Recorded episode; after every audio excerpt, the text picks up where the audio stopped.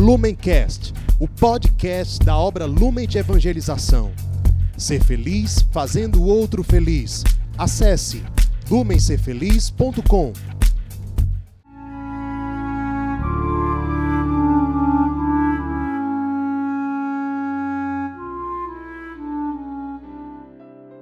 Os santos são sinais da presença do ressuscitado na história. Hoje, dia 12 de março, celebramos São Luís Orione.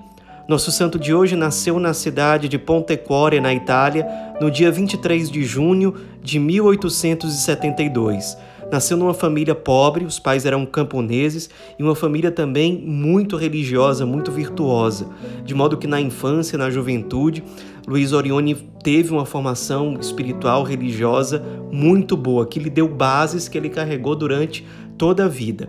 Ainda adolescente, ele começou a sentir o desejo de se tornar padre. Então, ao longo do tempo, apoiado pela família, ele acabou ingressando no Oratório Salesiano de Turim, quando Dom Bosco, fundador dos Salesianos, ainda era vivo. Aliás, ele foi um aluno muito querido de Dom Bosco. Dom Bosco percebeu logo que ele tinha realmente vocação para a vida consagrada, para a vida sacerdotal. Então, o próprio Dom Bosco fez questão de dedicar uma atenção especial à formação de Luiz Orione, dando dicas, acompanhando, estreitando laços, corrigindo, incentivando, motivando na busca pela santidade. E Luiz Orione foi colhendo todos esses frutos, toda essa influência de Dom Bosco, de outros padres santos que existiam ali no oratório, e ainda seminarista, com cerca de 20 anos de idade, no ano de 1892, ele chegou a fundar duas escolas para crianças e jovens pobres. Era isso que mais inflamava o coração de Luiz Orione: evangelizar os pobres, estar com eles, amar Cristo verdadeiramente presente neles. No ano de 1895, ele foi finalmente ordenado sacerdote e a partir daí, mais ainda, ele passou a evangelizar os mais sofredores, os mais necessitados, os mais abandonados de forma incansável.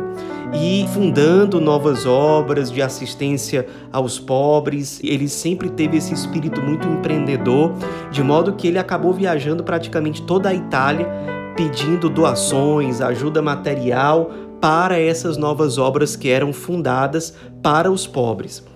Aos poucos, outros padres e seminaristas foram se unindo a ele, formando aquilo que ficou conhecido como a Pequena Obra da Divina Providência. Era um grupo de sacerdotes, seminaristas que trabalhavam junto com Luiz Orione por essa providência em relação a essas obras de caridade, se dedicando aos pobres, aos trabalhadores mais humildes, aos doentes, aos necessitados em geral.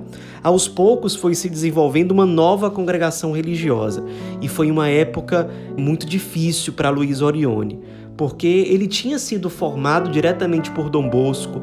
Até então ele se via como um salesiano e ele tinha muita dúvida se realmente era vontade de Deus que ele fundasse uma outra congregação religiosa. E os biógrafos de Luiz Orione dizem que ele passou horas e horas rezando perto do túmulo de Dom Bosco, pedindo a Deus e a intercessão de Dom Bosco para saber o que realmente deveria ser feito. E nesse momento de oração, ficou muito forte no coração de Luiz Orione uma frase que Dom Bosco havia dito para ele quando Luiz Orione ainda era um aluno de Dom Bosco, que era a seguinte frase: Nós sempre seremos amigos. A recordação dessa frase, que sempre marcou a vida de Luiz Orione, fez com que ele tivesse certeza, mesmo que em prantos, que de fato era vontade de Deus que ele fosse fundador de uma nova congregação religiosa. A partir desse discernimento surgiu a congregação dos padres orionitas, padres dedicados aos cuidados em geral com os pobres, com os enfermos, com as pessoas mais simples, dedicados à missão, à evangelização, procuravam se inspirar no próprio padre Luiz Orione, que evangelizava muito, fazendo pregações no meio da rua, fazendo pequenos eventos populares de evangelização, organizando peregrinações, etc. E depois ele ainda fundou uma outra congregação religiosa, um ramo feminino, com uma espiritualidade muito parecida, com uma missão muito parecida, só que dedicado a mulheres, que era chamada de Congregação das Irmãzinhas Missionárias da Caridade. Depois, Luiz Orione percebeu que entre aqueles que eram evangelizados, aqueles que eram mais marginalizados, que eram mais esquecidos, Muitos deles, ele foi percebendo, Luiz Orione, que eles tinham chamado a vida consagrada religiosa também, mas era muito difícil naquela época que eles fossem aceitos pelas congregações religiosas, principalmente, por exemplo, aqueles que eram cegos. Então, com essa inspiração, Luiz Orione ainda fundou mais duas congregações religiosas, uma masculina e uma feminina. A feminina era a congregação das Irmãs Sacramentinas e a masculina era a congregação dos Eremitas de Santo Alberto congregações religiosas que acolhiam, sobretudo, pessoas que tinham deficiências, as mais variadas, mas no começo, principalmente, sobretudo, pessoas cegas, que se dedicavam muito à vida contemplativa, à oração, à penitência, se unindo à evangelização dos pobres por meio desse modo de vida e as casas foram se multiplicando de acolhimento aos pobres, aos enfermos, inclusive hospitais, até que aconteceu uma grande tragédia na Itália. No ano de 1908, houve um grande terremoto que atingiu as regiões da Sicília e da Calábria. Então, uma grande miséria, muitas cidades foram destruídas, muitas pessoas perderam tudo, muitas pessoas acabaram ficando muito doentes, com a saúde muito debilitada e quase que imediatamente Luiz Orione, junto com outros padres da congregação, foram em auxílio daquelas pessoas.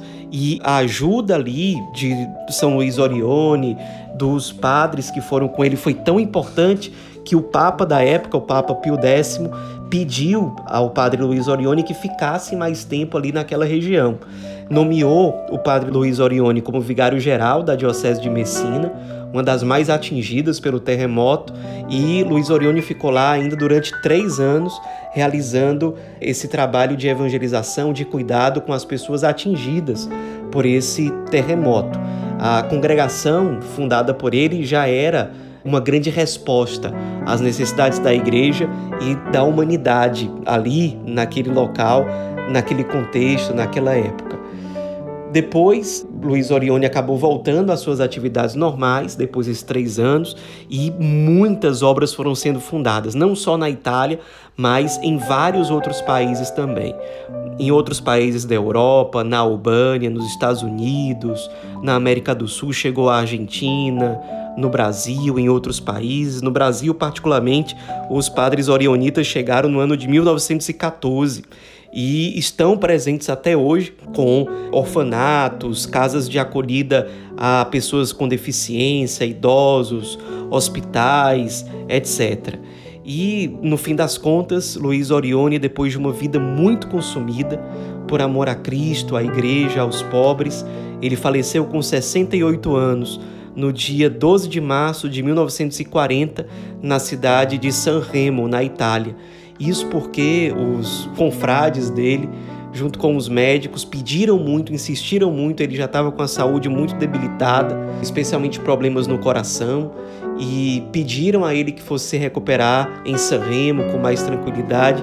Ele resistiu muito, porque ele dizia que queria estar perto dos pobres até o fim da vida mas ele acabou obedecendo e três dias depois de chegar em San Remo, ele acabou falecendo e já sendo venerado pelos seus confrades e por muitas pessoas como um sacerdote santo, um sacerdote que foi santo no amor aos pobres, aos mais esquecidos, aos mais abandonados, um sacerdote que foi um grande pregador popular, que organizou muitas missões, um grande confessor muito solícito nos aconselhamentos, no cuidado pastoral, um padre verdadeiramente virtuoso que no fim das contas foi canonizado no dia 16 de maio de 2004 pelo Papa São João Paulo II, que nessa ocasião se referiu a São Luís Orione como pai dos pobres e como grande benfeitor da humanidade aflita e sofredora. nos inspiremos na vida desse grande santo, missionário, padre, que ama os pobres e que nós hoje celebramos. Nos inspiremos nele para que nós também sejamos sensíveis àqueles que mais sofrem e que estão muitas vezes perto de nós. Sejamos resposta para eles. Dessa forma, seremos resposta para o próprio Cristo, seremos resposta para a igreja, resposta que a humanidade precisa, seremos aquilo que nós somos criados para ser, como quem é chamado a viver o Evangelho e a ser discípulo de Cristo em todas as dimensões da vida cristã. São Luís Orione, rogai por nós.